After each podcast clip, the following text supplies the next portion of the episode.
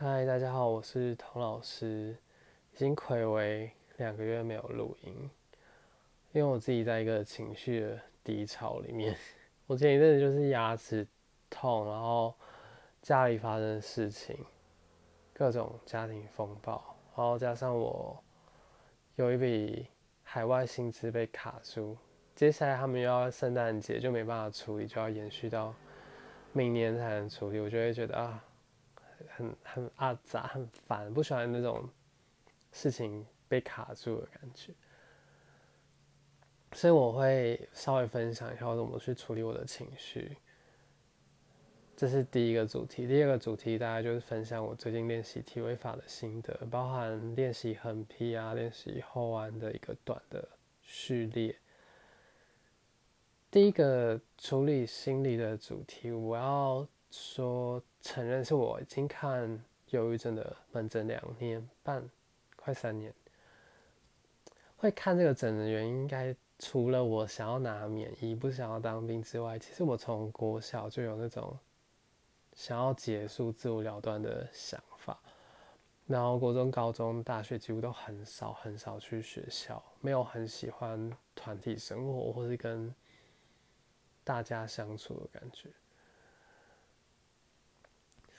所以我自己知道，说我应该是没有办法去服兵役，就是这种很规律的作息，然后按表操课，或是跟其他人一起工作状态。我连之前以前小时候考，就是也不算小时候，就求学阶段的时候考进舞团，我都很不能适应那种团体排练的生活。然后加上我自己有一些情绪问题跟家庭发生的。外在因素导致我很容易就在一个低潮状态。可是，无论是你当一个瑜伽老师，或是你作为一个表演者好了，或是拍影片好了，我都会尽量不要把自己的情绪放到我的工作当中。这是 一个敬业的表现吧。毕竟，没有人要看你表演一段你过得很不好的状态。所以那个外显的状态就是要，好像打量打磨，把自己就呈现自己目前好的状态，即使你最近过得不是很好，这种冲突感，自从我开始教瑜伽或是拍影片，都一直都一直要去处理这个细致的细节，要怎么去摒除当下的情绪，然后并且很心无杂念的切入当下的工作状态，所以。这种时候，其实我会蛮注重工作的，例如说体位法的细节，或是工作的一些 排程的细节。好，那说回那个精神科的看诊啊，我是去看松德院区嘛，台北市立和医院。然后这边就是一个，我觉得一个蛮好的资源，因为。我相信应该不止只有我有这种情绪问题。我觉得看诊是一个抒发的出口，你可以跟那个精神科医师说你想要看心理师，他会帮你申请。松德院区在上面一点有一个叫思想起的心理机构，那个精神科医师会先大概评估一下你需不需要这样的资源，然后他会帮你去申请。我也大概有看一年。的心理师的记录，就是你可以，如果你真的要大抱怨，你可以跟那个 心理师大抱怨，然后就是每每周一次去看诊。我有推荐我朋友，这边就是给需要的人。但如果你没有到那种要看诊的地步了，或是你不想要去看诊，我自己处理情绪低落的方式是找到一件只要努力就会有成果的事。我本来是以为只要就是要找到一件让自己快乐的事，但是你要让自己快乐，其实物质上的让自己快乐很容易，就是去吃饭店的 buffet，或是住好一点，或者出去玩，或是看个影集、看个电影、听音乐，都会蛮开心的。但是这种开心，我没有说它不好，我也常常需要这种短暂的快乐。但是毕竟它是。比较算被动的接收吧，就是，例如说你去看别人的创作啊，那些毕竟不是你自己创造出来的东西，或是你吃喝玩乐这些物质感官的享乐都蛮不持久的。相较之下，找到一件努力就有成果的事情，它是一个很理想、很单纯的状态。例如说，运动，运动带来的扎实的感觉，它不只是你体力上的发泄啊，还有你的交感神经、副交感神经或是脑内啡等等的生理机制，会让你过得，让你运动完以后蛮舒畅、蛮。蛮有成就感，或者是那种畅快的感觉，还有体态的成果，也是你短期之间你可以一目了然的。这就是少数你可以努力就会有成果的事。还有一种是学习新的技能。我最近就是很着迷于练跆拳道，然后去考那些这种晋级考之类的，我觉得蛮蛮有趣的。除了练习一些足技，还有品势。我自己发现我好像蛮适合打品势的，因为我以前有练芭蕾嘛，加上我觉得练瑜伽稳定度都蛮好的，所以我们自然打那些拳法练习平视的时候都不会有太多余的摇晃或是太坠拢坠的那种动作细细碎的质地，反而是很精准，很像。很像芭蕾那样的呈现，而且我发现我为什么喜欢跆拳套，因为我练了散打嘛，然后脚力啊、重训啊，或者是跑步一轮之后，我发现就是跆拳道是一个比较不会影响我柔软度的竞技项目。像泰拳、散打，他们有时候还是踢下端，那种踢的幅度反而会让我的臀部变紧。然后练习其他的运动，我很容易大腿前侧又很紧。可是跆拳道他们规定你踢的范围要踢你绑的倒带腰部以上的位置，所以他们从一开始踢击就会很强调你的柔软度。他而且他们练完也会强调你要伸展嘛，毕竟你胯开宽开，你才有可能去做一些下压去踢别人头部的动作，也会让你的品势的动作比较。利落比较好看，所以它刚好就是完美平衡的。我想要练习的爆发力，就跟瑜伽的柔软度也不会有所冲突。就是除了运动之外，我觉得学习一项新的技能也是你付出努力就会有可以看到的成果，而且这个学习新技能就不。不纯粹限制于运动项目，而是其他，无论是外语啊，或者是你学陶艺啊，或是植栽那些也好。那我觉得学习一个新的技能，它所锻炼的是你的意志还有心智状态。例如说重训是锻炼肌肉的耐受度嘛？我觉得学习一个新的技能，是因为你当你学习新的事情的时候，你要去。主无论是找到一个系统逻辑，或者是去克服阻碍，它都是一个心智上的训练。而且这个心智的训练，就是你一旦心智有所提升，它才会改变，从根本的改变你下一次去面临困境的时候，你的心智的成熟度跟耐受度。所以我觉得它是一个比吃喝玩乐好的事，因为你会从学习的过程中得到。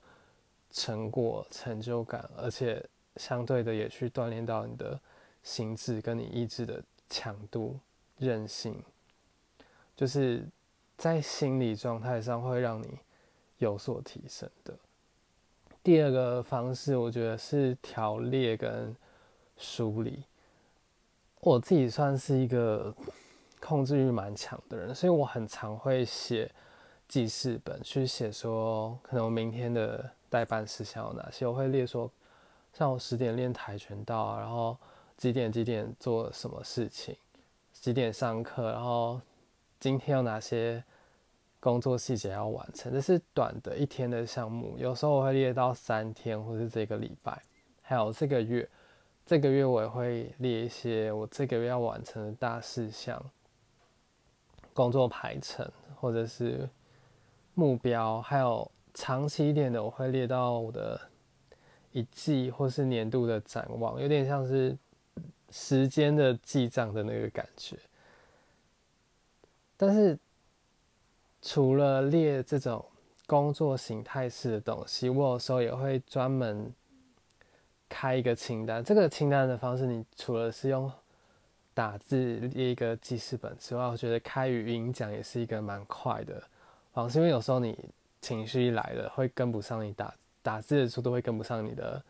情绪跟口语，所以我也蛮建议你可以直接开语音讲，很像很像一个。抒发，而且这个抒发的好处是你不用去在意别人的评价。你跟朋友讲你，或是你跟心理师讲，你可能多多少少知道在你眼前的是另外一个人，你会顾虑到对方的感受，或他对你的评价。可是你用语音讲的时候，你真的是完全在一个私我的状态。我觉得这个很必要的是，它可以更真实的贴近你的自己的真实的自我感受。所以我自己也会开一个语音或记事本来记录我的情绪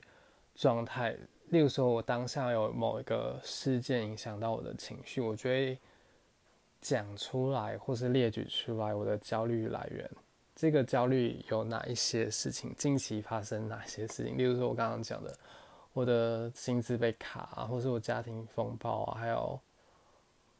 等等等等，就是你你自己目前焦虑的状态有哪一些？然后为什么这个事情会让你焦虑？先第一个 part，先大量的抒发，你想怎么，无论是骂脏话或是多抱怨这件事情，多抱怨几次也没关系，因为在你眼前的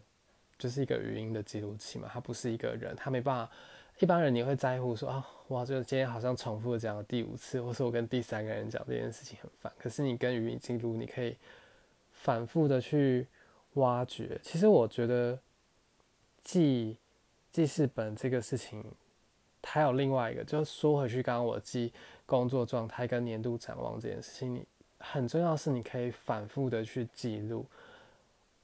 哦，当然一天的形式力我不会到反复去记录，但是年度展望我可能会隔一个月或是两个月，我就会重新再写一次，因为随着那个时间的经过，你人会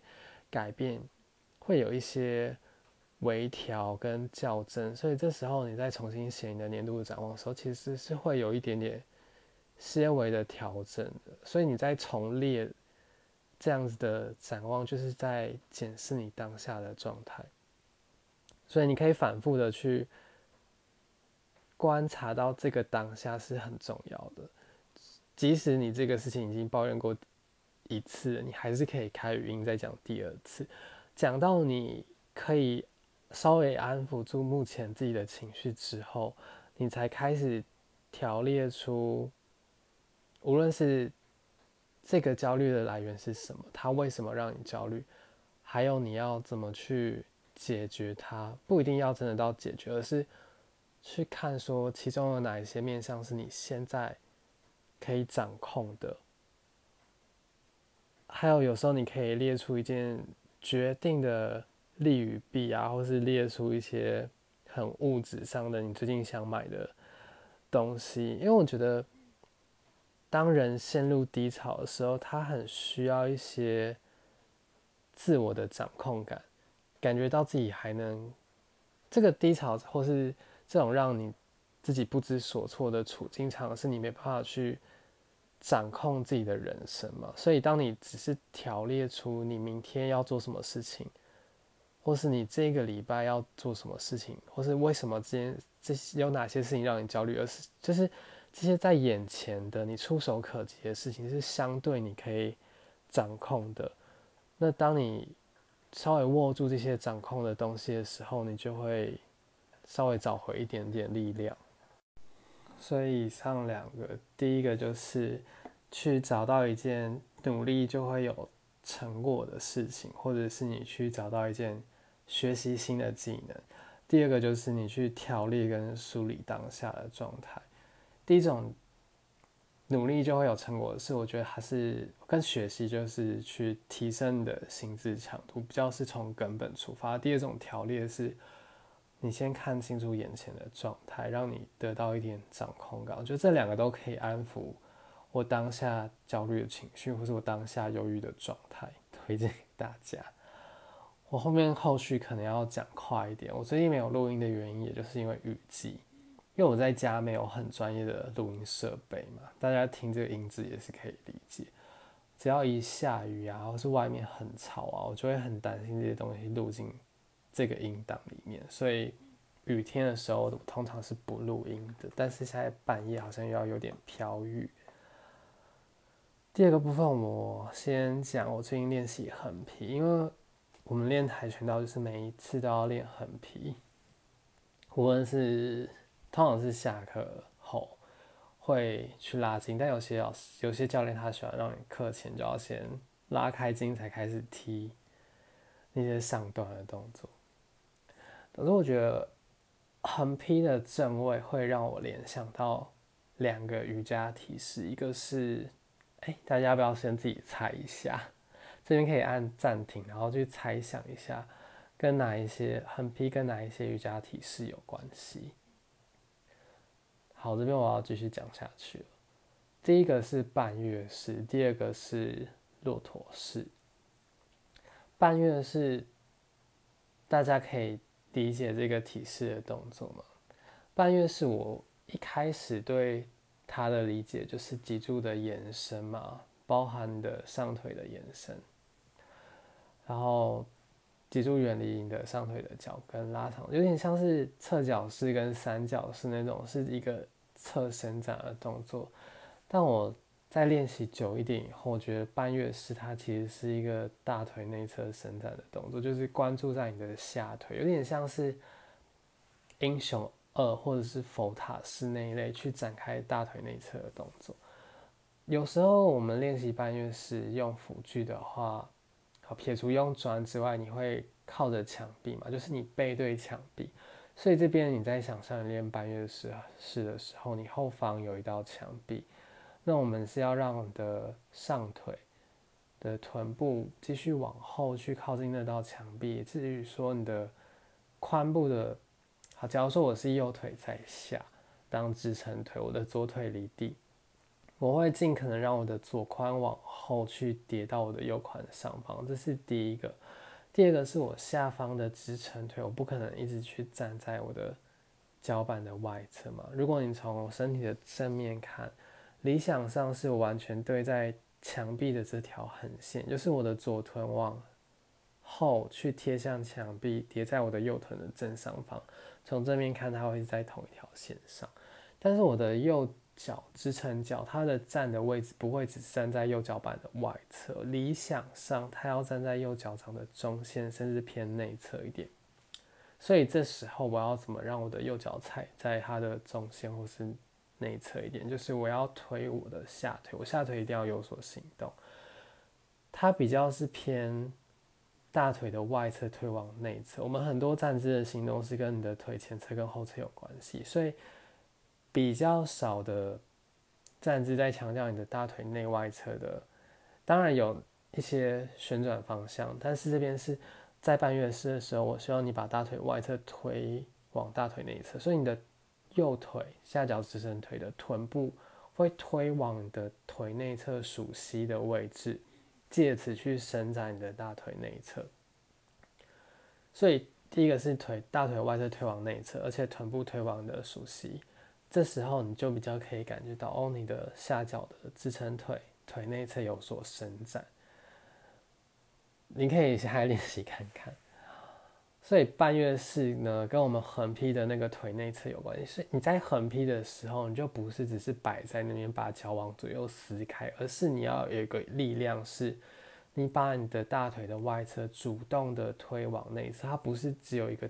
大腿根部属膝骨盆的伸展的，而是整个腿内腿外侧推往腿内侧，加上一点大腿内侧的伸展。好，对很多人可能不只是一点，是蛮多的。包含整个熟悉到腿内侧都有所伸展，而且主动的把脚跟往外划开、往外撕开，好像你要把垫子撕开一样。那在半月式里面本来就有一个臀部推往熟悉的行动，其实我讲骆驼式也是一样。你在骆驼式的时候，你的臀部不是抓紧揪紧的，因为你这样抓紧揪成一团，反而会扯住你的下背，让你的下背没有空间做后弯的行动。所以骆驼是比较像是你的中臀推向你的髋的前侧，臀部推往你的骨盆前侧。那在横劈的这个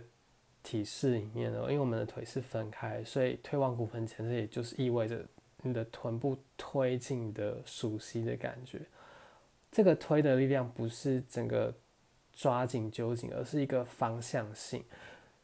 有些老师在做骆驼式的时候，以前我学过调整，他会把你的他把他的脚会抵在你的肩椎的位置，稍微推出你的骨盆向前。那有些老师也会在你做横劈或是青蛙脚的时候，稍微拿一块砖去压你的骨盆推往地板，所以它压进去的感觉不是去让你的臀部肌肉整个抓紧，而是有一个方向性去推往你的腿的内侧。一方面呢，臀部推往的大腿内侧；一方面，大腿的外侧也要同时协助推往大腿内侧。然后在横劈练习完全分开双腿之前，我会练青蛙脚嘛。青蛙脚就双腿都曲九十度的角度呢，会比较和缓一点。然后在青蛙脚跟横劈之间，我会插入一个单腿的体式，就是单腿是九十度青蛙脚。假如说我右腿是青蛙脚。那我的左脚是做横劈的角度，我的左脚的脚跟就会对齐我的右膝的方向，所以一条腿横劈，一条腿屈膝九十度。这时候你就会练习把你的直腿的那条腿的脚跟继续往外划开、撕开，同时保有我刚刚讲的那个腿外侧推往内侧跟臀部推往的属膝的行动。这就是我大概稍微分享横劈的细节。另外后弯的部分，我最近喜欢的一个短的序列是，哦，当然这个短的序列前面之前你可以先加自己的一些站姿，或者是腿后侧的伸展，再开始进入也可以。我喜欢的这个短的序列如下：会先做一个反转半月，然后从反转半月你可以回到高歌弓箭步，或者是英雄一也可以。然后再从英雄一来到低的弓箭步，低弓箭步我会建议你的双臂继续往上延伸的那一种版本。然后再从低弓箭步，你可以回到蛇式。我觉得这几个的关联都是放在你的后腿，重点放在你的后腿。以反转半月来讲好了，我觉得它是一个蛮复杂的站姿体，是因为你要去怎么去保持你的骨盆是。横向对齐的，这是一个很需要技巧的，因为你一面好，例如说我的右腿在下当支撑腿，当我往前重心移到右腿的时候，左手推地，同时要让你的左腿继续往后延伸。这时候有些同学的右臀已经太紧，或右大腿外侧太紧，他会很难去平衡他的骨盆跟整理他的下脚的肌肉。遑论他上腿还要继续有一个延伸感，因为上腿它的平衡，它没有像一般站姿那样有地板去做借力使力的支撑，所以你的腿的肌肉方向要相较更熟练。因为上腿容易容易你自己去，无论是录影或照镜，你会发现你反转半月的上腿，它很难完全的推直。这个推直的细微行动是你的大腿的。后侧要去推往前侧，而且你的骨盆要保持正位，所以你的上腿的，例如说下脚是右腿嘛，上腿左腿的内侧要继续往上延伸，再把左臀部抹抹宽，所以它会有一个微微旋转的方向性，从腿内侧往上抹宽臀部的方向性，同时你的腿的前侧要推往后侧，让它是推直的。所以我觉得这两个方向性包夹起来，你会感觉到你的肌肉是很收向你的骨头的，因为它不是一个单一去推地、单一的方向性，而是这种复杂的方向性。它比较像是我，我觉得像是一个前置作业，是让你的后腿开始去启动它的旋转，跟它推的那个肌肉方向，然后再下来连接到高弓箭步的时候。我觉得高弓箭步跟低弓箭步会有两个不同的重点，但是高弓箭步我会强调你把大腿的前侧推往后侧。我这边指的是后腿哦。假如说我们右腿在前的高弓肩部，你的后腿左大腿前侧要去推往左大腿的后侧。而且这个弓箭步，因为我要做的是后弯的序列，所以我会期待你有一点点后弯的角度。这时候我的腿后侧主动的去上提，一方面伸直后腿是要拉长我的左大腿前侧嘛。一方面，我要让我的腿后侧去夹向我的肩胛骨，所以我的后背躺向后腿的同时，我的腿也主动的去靠近背部，去加深这个后弯的体式。然后这边还有一个细节，无论是高弓箭步或低弓箭步，我都会期待你的骨盆有一点点后倾的感觉，啊，不是前倾。当你后倾的时候呢，你有点像是，嗯，以大腿的根部来说，高弓箭步我们先要做一个。C 字形好了，或者是说一个 U 字形，毕竟你是要后弯嘛，你好像要把背部躺向后腿的感觉。那以你的髋的骨盆这边髋的前侧为一个椭圆形的凸点来说，我要让这个椭圆形的凸点继续推向前方，而且我要拉长我的大腿前侧。所以你把骨盆有一点后倾的时候，我强调的是你的腿前侧的延展性。而且当你的骨盆有一点后倾的时候，你的尾椎、肩椎它比较不会去整个挤压在一起。还有很强调是后弯的时候，你的脊柱的后侧是推往脊柱前侧的方向，很像你在一个水面上浮起来，你就想象你在做仰视游泳的那个仰视的感觉。你的脊柱的后侧是整个像浮向水面一样浮向身体前侧的肌肉。而且我觉得后弯它有点像肌肉的重训的感觉，或者是肌肉承受力的感觉。你要继续推你的脊柱的后侧，推往脊柱的前侧。当你的后倾的时，骨盆有点后倾，除了拉长你的髋前侧更多，你的下背更有空间，让你的即使是尾椎、肩椎都是推往那一节脊柱的前侧的空间。我觉得这是蛮重要的。当然，有些人会用不同的方式练习后弯，或者是我可能过一段时间之后，我又会去修正我后弯练习的方式。但是，这是我最近练习后弯的方法，练借由骨盆有一点后倾，去更加深我大腿前侧的伸展。还有在弓箭步高弓箭的时候，我喜欢上提我的大腿后侧去夹向我的后背，让这个后弯的行动更明显一点。那再回到低弓箭，低弓箭的差别就是你的后脚。膝盖点地嘛，我们还是当你的右腿是前脚，然后左腿是后脚。那我们左膝点地之后，这时候反而是大腿的后侧推向大腿的前侧。当然，我们的骨盆还是有一点点后倾，去更拉长我的。因为假如说我们是椭圆形的 C 的顶点是我的髋，我要去上提这个顶点，继续拉往胸口，所以骨盆才会有一点点后挺的感，后倾的感觉，臀部再继续推往。髋的前侧，像我刚刚去讲骆驼式臀部推向髋的那个感觉，大腿的后侧一样是推往腿前侧，想象我要把腿前侧去压向地板，去加深腿前侧的伸展。这个时候呢，我的小腿肌肉也是推往我的胫骨，推往小腿的前侧，并且脚背也是推往地板的方向，所以我整个后脚的脚趾是朝后，脚背。胫骨都同时压进地板，尽可能让我的小腿跟地板是小腿骨跟地板是几乎没有缝隙的，脚背跟地板是没有缝隙的。这个小腿下压、脚背下压的感觉，一路一连贯到你的大腿的后侧推往大腿前侧，再一一路一连贯到你的脊柱的后侧推往脊柱前侧。所以从你的脚背到你的胸口，的话它会是一个很漂亮的椭圆形，像。后弯的感觉，它是完全连贯的，而且借由你的腿去下压，腿后侧推往腿前侧，跟脚胫骨整个下压，会带动你的脊柱整个上提的这种反作用力，所以在低弓箭步的时候，反而是一个透过去下压而上提脊柱的方式。最后回到。蛇式这边来说，蛇式我们通常会很强调你的手推地、胸口往后的这个后弯、肩膀展开的行动，但是往往我们比较少在蛇式的臀部跟的双腿去做琢。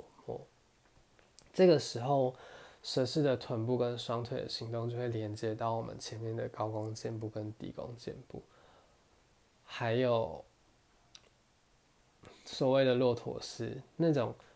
你在蛇式的时候，臀部反而不是抓紧的，而是你要推进的宽的前侧的那个感觉，而且在我们做反转半月的时候。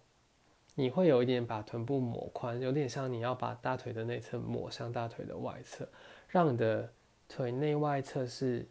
等高平行地面。我讲的是后腿等高平行地面的感觉，所以你会有点内侧抹向后侧，后侧抹向大腿外侧的感觉。所以比较压的是你的骨盆的两端外侧，就是你要让你的。腿后侧整个抹宽嘛，所以你的大腿外侧想象它要去推向地板的感觉。在蛇式的时候，双条腿都是在后方，我们同样要抹宽我们的臀部，并且把臀部推进的髋的前侧，有点像双腿都是在我的反转半月后腿的那个行动，并且保持低弓肩部，大腿的后侧推往大腿前侧，小腿一样推进地板，小背推地。借由你的双腿推地的力量去上提你的腹部，而且我们这样子的椭圆形，就是你的椭圆形的底端宽的根部也是有一点点压进地板，并且上提的感觉去拉长我的大腿前侧。所以在这边我会把蛇式视为你的腿前侧的伸展，并且你的双腿都要主动的去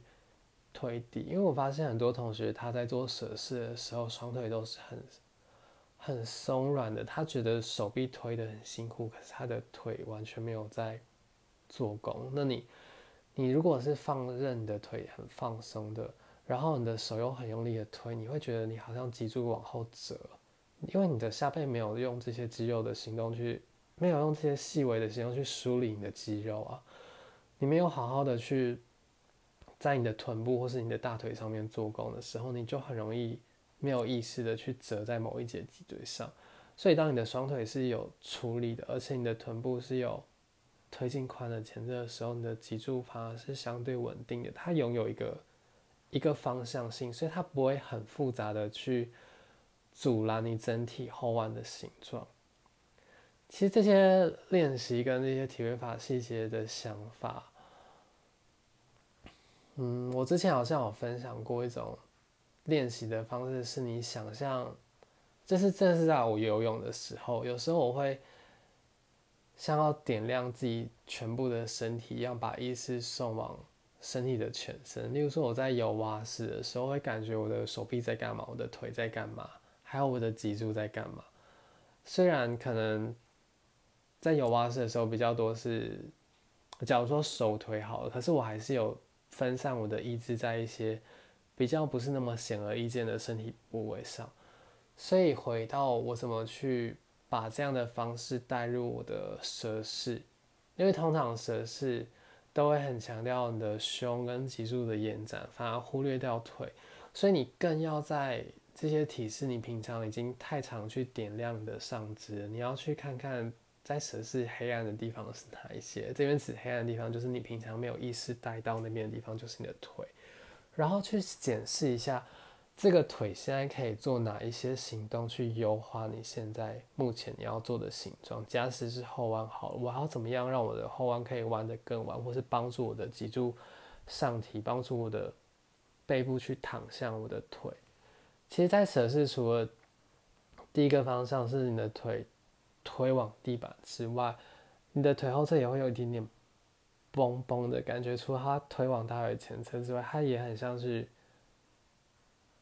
很像高弓箭步的那个方向性，让我们的腿后侧有点去靠近我们的后背，后背靠近腿后侧，腿后侧也同时靠近后背的感觉。就是，其实我也有一点想分享脚背头，但是我我觉得脚背头的细微的那个针，我还要再梳理一下。因为我发现一些复杂的体位法的行动，它是有分阶段性的，它不是说哦，你看到这个形状，它马上就是在这个形状。例如说你在半鱼王扭转的绑手，如果你很强调说你一定要很坐直的去做这个扭转绑手，你会发现你的手臂很难穿越到腿的后侧，你一定会经过一个微微拱背，然后把手钻过去大腿后侧，然后绑到以后才坐直的这样的阶段。可是如果你很强调一开始就要在这个脊柱整个打直扭转的正位下，不容许有这种混沌，好像某一个时刻不在传统正位上这样的概念，你就会很难进入。它中间体式跟体式之间，或者是在这一整个体式从进入、停留到解开之间，它会有一个有一个模糊的过渡，也不是模糊，就是你当你练习的更久之后，这个中间的过门跟过渡你会看得越清晰。可是这个过门跟过渡，它有时候乍看之下好像要去做一些完全。相反的事情，这只是这没有，所以有些人会争论说这个体位法要怎样做才是对的，或者怎样后弯才是正确的。可是在我看来，它反而是一一件阶段性的事情。如果你是初学者的时候，你可能看这个事情就是一个形状或是表面。当你练习够久之后，就发现它好像很像你平常酒或者是香味有前中后的感觉，一个。体式的进入跟中间的停留，还是有随着你呼吸去变化的一些细节。这些细节就是透过你的练习，才能把它化为文字或是口语去去教吧，去讲述。我觉得也是透过这几个这几个月，即使是很少教实体课、教线上课，我一次大量。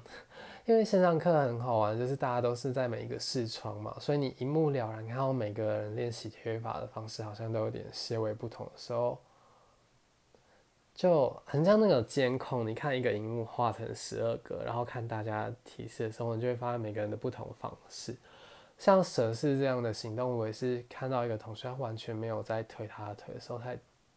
乍然发现说：“哎，我以前。”在练蛇式的时候，用腿帮忙推，好像是我很视为理所当然的事。可是这件事情好像没有很明确的，就是在我过去的教学，我好像很少直接把这件事情点出来，去仔细拿出来细讲。所以就教学相长吧。总之，最后结尾还是要推广一下我自己的线上课。我到。一月份还是有开线上课，开的时段就是一、三、五跟礼拜天，就一周会有四堂课。我再把链接、报名表单贴在资讯栏上面，或者是你可以私讯我的 IG，我也会把我的 IG 放在资讯栏上面。那就祝大家新年快乐！或许我今年最后一集就是这一集吧。我虽然很想再录一个二零二一的总结，像我第一集那样子。但就随缘吧。最近一直雨季一直在下雨，现在就是在下雨啊，而且现在是半夜四点凌晨。就先预祝大家晚安，圣诞节快乐，新年快乐。